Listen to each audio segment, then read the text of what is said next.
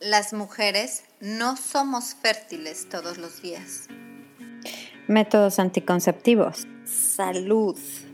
¿Qué onda con mis periodos? ¿En dónde está mi cervix? ¿Qué es el trimestre cero? ¿Y el método sintotérmico? ¿Por qué se me antojan los chocolates?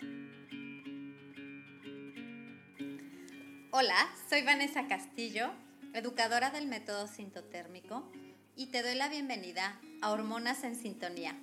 Este es nuestro espacio, este es tu espacio. Por fin, un lugar en donde podemos hablar de qué es lo que sucede con tu cuerpo. Podremos tocar puntos de salud con un perfil holístico y todos los temas relacionados con las hormonas. ¿Estás lista? Comenzamos. Hola, bienvenida a Hormonas en Sintonía. Estoy muy contenta que estés aquí. Ya tenía ganas de saludarte. Habíamos tenido episodios así como que muy activos con invitadas, con muchas cosas. Hoy me vas a escuchar a mí, nada más a mí, porque hoy tengo algo interesante que contarte. Espero que hayas tenido un bonito solsticio de verano o solsticio de invierno, dependiendo en la parte del mundo en la que te encuentres, que te llenes de energía, que si para ti este es el inicio del invierno, bueno, que estés lista y preparada con apapachos a tu cuerpo, a tu salud, para que enfrentes lo que tengas que enfrentar de la mejor forma. Y si estás por, por, por empezar el veranito, bueno, que disfrutes y que sea un verano rico, caluroso y húmedo, como donde yo me encuentro, que me estoy muriendo de calor. Te cuento que estoy, yo soy Vanessa, si no me habías escuchado antes, soy tu host. He tenido la oportunidad de tener invitados en los últimos episodios, pero bueno, ahora eh, te cuento que estoy en el día número 21 de mi ciclo. Me siento muy bien. Ha sido una fase lutea, ay, con mucha ilusión, con muchos proyectos, una fase lutea bien ocupadita. Y creo que lo que más he notado en esta fase lutea es que me ha dado un poco más de hambre este, como que, ay, más ganitas de comer, entonces ya sabes, mis nopales, eh, cositas que sé que me van a ayudar a, que, a, controlar todos los antojos, para que sean antojos saludables.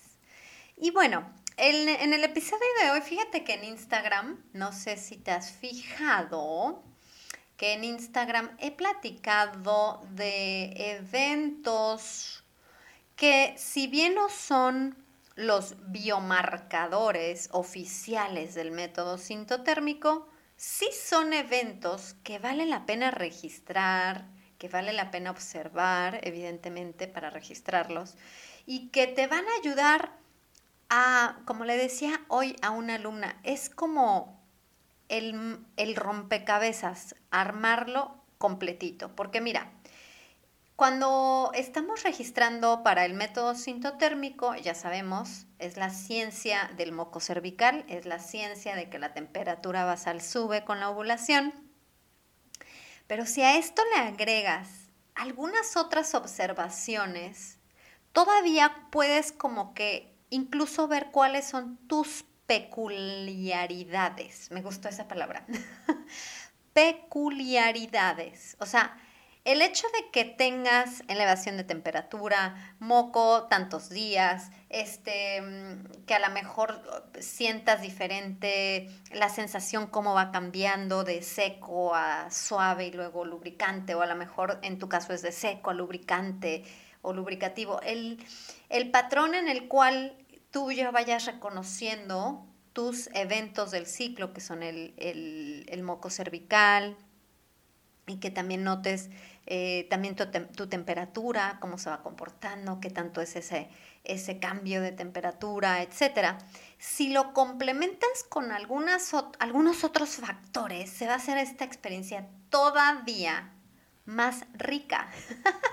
si todavía pensamos que esto no es maravilloso, esto de conocernos y de estar al tanto de qué es lo que pasa con tus hormonas y saber que estás bien y saber que si no hay que si hay algo por corregir, que lo puedes corregir y prepararte para eh, lograr ese embarazo porque sabes que estás en, eh, en una salud óptima, en cuestión de salud reproductiva, etcétera. Bueno, si no creías que esto era de por sí ya fantástico, ahora vamos a agregarle otras cositas que lo hacen más fantástico. De hecho, en el colegio Justice International lo, mm, lo catalogan como los otros eventos normales del ciclo. O sea, son cosas que pueden llegar a pasar. Ojo, no tienen que ser igual para cada una, no tenemos todas que presentar igual eh, alguno de estos eventos, pero si los presentas, regístralos. O sea, si ya estás llevando a cabo el registro de tus cambios en el cervix, eh, de tus cambios en el, eh, con el moco cervical y de tu temperatura basal, aprovecha que estás con esta conciencia y añádele renglones a tu bitácora. Es más, una bitácora entre más renglones es más rica, es una bitácora más, mm, más productiva, una bitácora pues yo le diría también más consciente, porque ya no nada más son las cosas prácticas o ya más científicas, sino también otro tipo de asuntos, a lo mejor muy particulares tuyos. Ok, entonces espero que no me haya extendido mucho, porque aquí te van algunos de los otros eventos que puedes presentar en tu ciclo. Número uno, el aroma corporal o el olor corporal. Fíjate, y se me hizo bien interesante, ya, si te gusta el asunto de los estudios, por ahí te lo voy a dejar en las notas del episodio. Pero se hizo un estudio en el 2006 con muestras de la axila de mujeres. Se pusieron, te voy a decir cuántas mujeres, 12 mujeres eh, voluntarias que dijeron, bueno, vamos a ver qué onda con el asunto de los ciclos. Entonces, todas estas mujeres no estaban usando anticonceptivos hormonales, sino tenían sus hormonas naturales, hermosas del ciclo. Y entonces se puso una muestra del, aroma de sus axilas y adivina qué, eran los hombres, una, una muestra de 42 mm, hombres entre 19 y 34 años, que se pusieron a calificar el aroma de, estas mujeres. Y entonces se descubre que sí, en efecto, el aroma de una mujer en la fase folicular es diferente a el aroma de una mujer en la fase lútea. Y la fase folicular fue la que, mm, la que se mostró como la menos intensa y también la más atractiva también se notó diferencia en, qué tan atractivo se sentía el aroma, en, qué, tan, sí, eh, pleasantless, como qué tan placentero, esa es la palabra. Qué tan placentero era el aroma para los hombres, este, de acuerdo a las diferentes fases del ciclo. Y entonces tú misma, esto es un experimento, bueno, nada más que se hizo para notar que sí, que es algo que sí, el mismo hombre podría con su pareja sexual identificar los cambios hormonales de acuerdo a sus olores, pero tú misma también puedes identificar y saber que a lo mejor tu olor, tu ropa interior tal vez huele diferente en las diferentes etapas del ciclo. Esa es la primera, el primer evento que también podríamos estar observando. Otro evento es nuestro, mm, nuestros senos. Fíjate que, por ejemplo, puedes sentir como que más sensibilidad en los pezones, en la, en la parte eh, preovulatoria, así como justo antes de la ovulación, puedes como que sentir más sensibilidad. Y también existe en los senos, la, se le llama molimina, este, y es el hecho de que la mujer sienta como que mm, los nódulos linfáticos de la axila y el tejido del seno un poquito más inflamadito antes de la menstruación. ¿no? Entonces estas son cosas que también nos ayudan como decir, ah, mira, mira, precisamente estoy en mi fase lútea y precisamente estoy teniendo este dolorcito que eventualmente llego a sentir en estos días.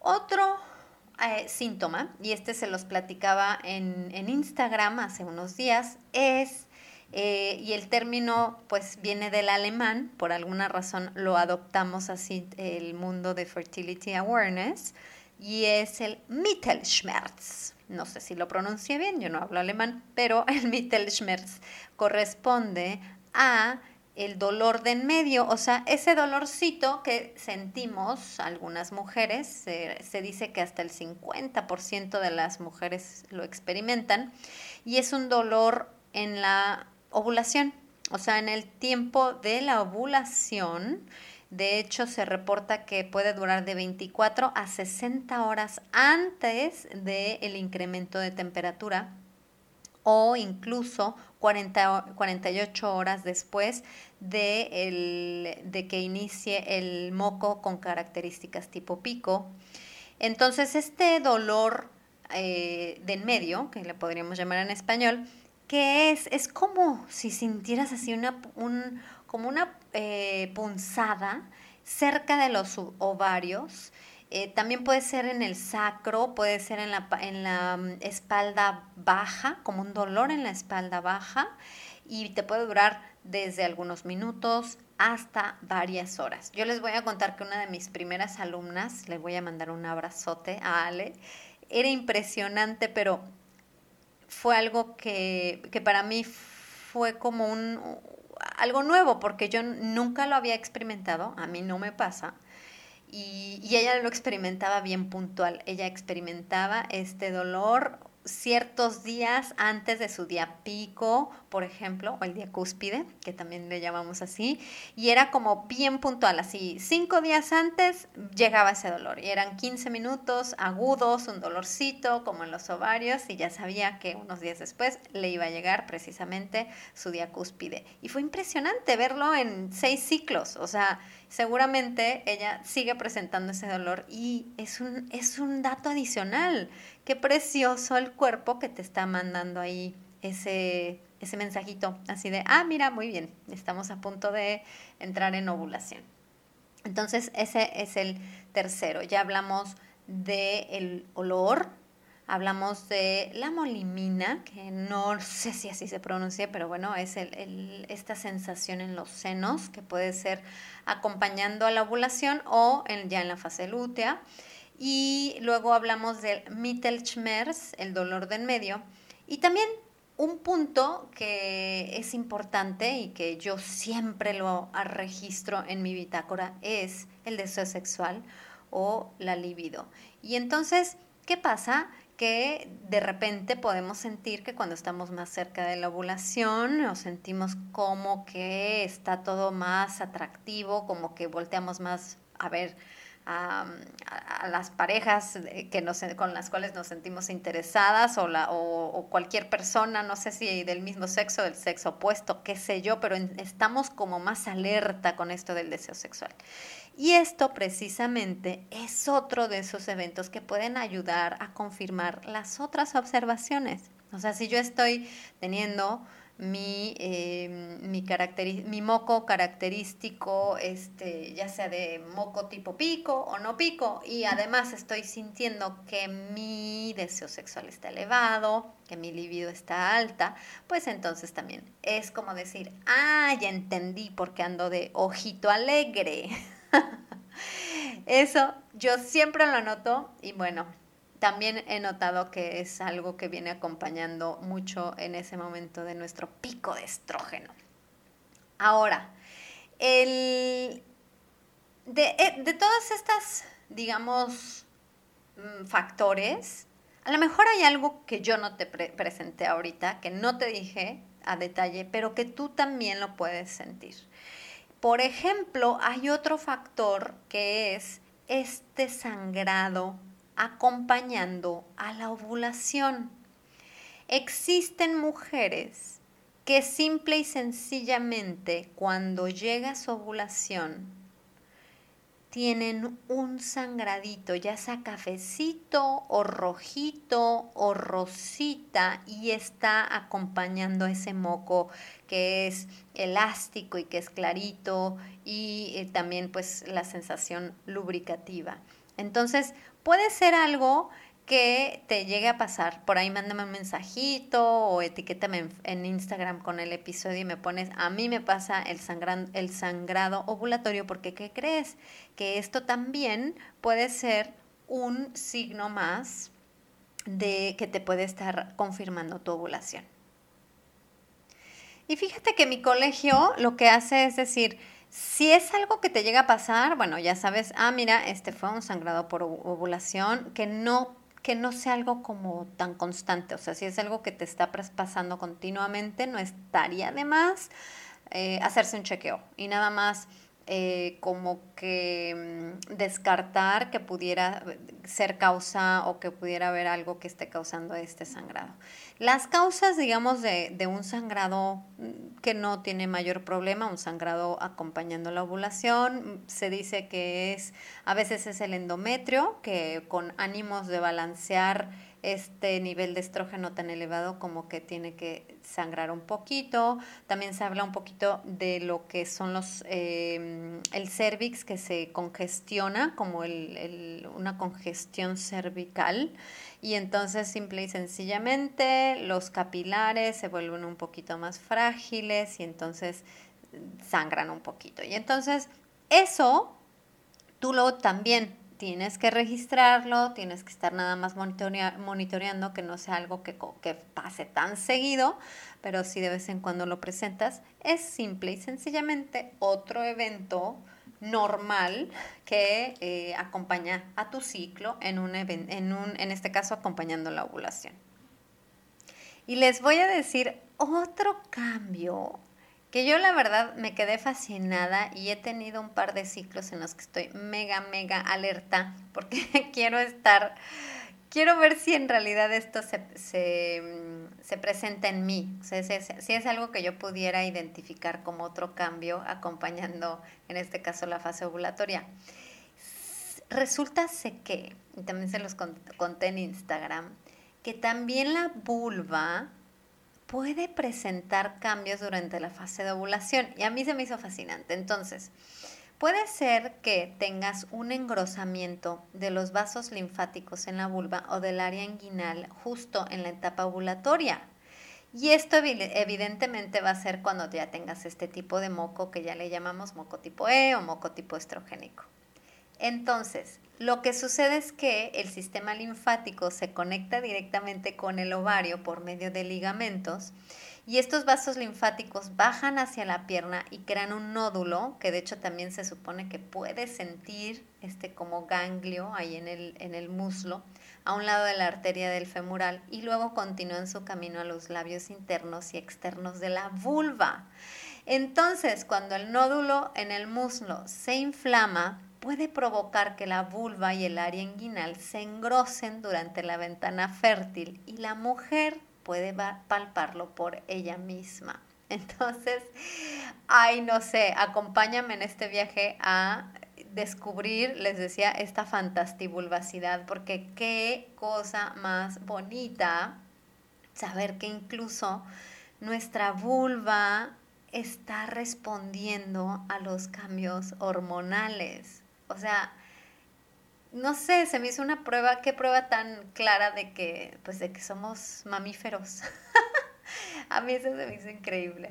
Y por último, el último cambiecito eh, que es normal presentar acompañando a algunas etapas del ciclo es precisamente que tengas, por ejemplo, que empieces a sentir como más inflamación o un poquito de retención de fluidos en la fase, en la fase premenstrual.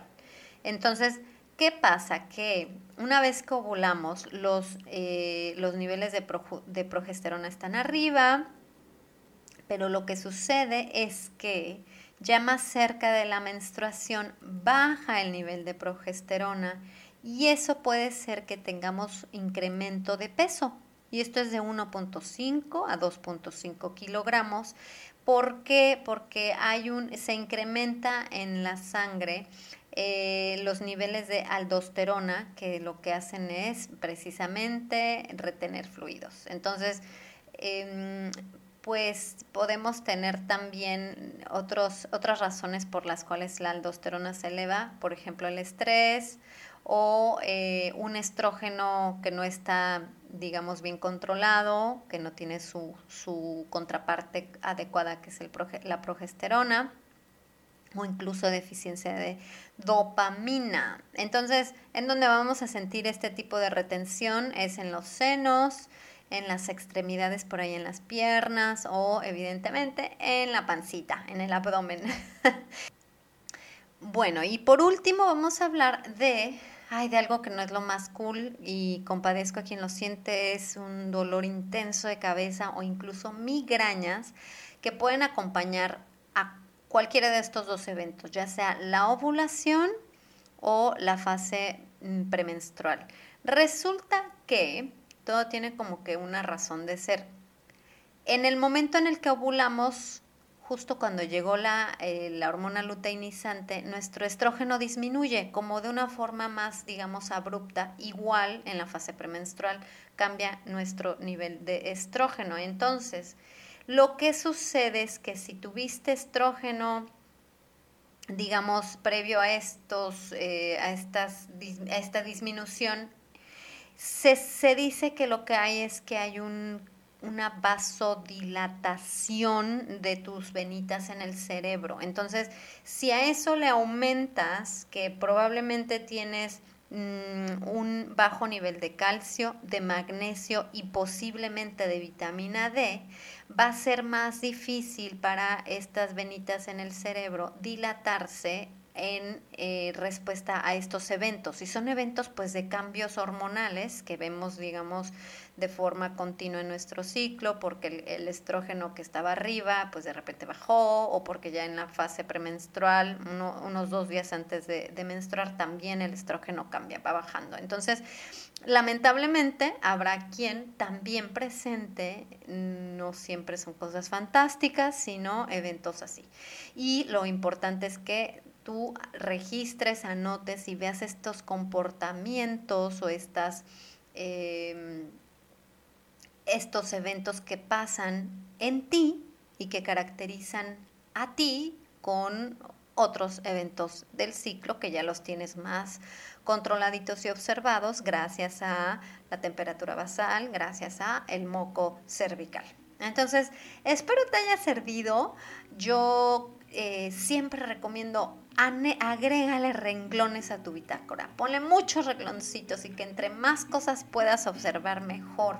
Estado de ánimo, apetito, qué comí, qué no comí, qué me puse, qué colores me gustan, cómo está mi líbido, cómo está mi vulva. Me duele la cabeza, no me duele la cabeza, tengo la pancita un poquito más inflamadita, etcétera, etcétera. O sea, estamos haciendo, acuérdate, un mapa de nuestro ciclo y entre más piezas tenga, mejor va a ser para ti, para entenderte y para estar súper consciente y alineada con todo lo que sucede en ese cuerpo maravilloso tuyo. Yo te mando un abrazote y ya sabes que siempre te pregunto, ¿tú en qué fase de tu ciclo estás? Chao.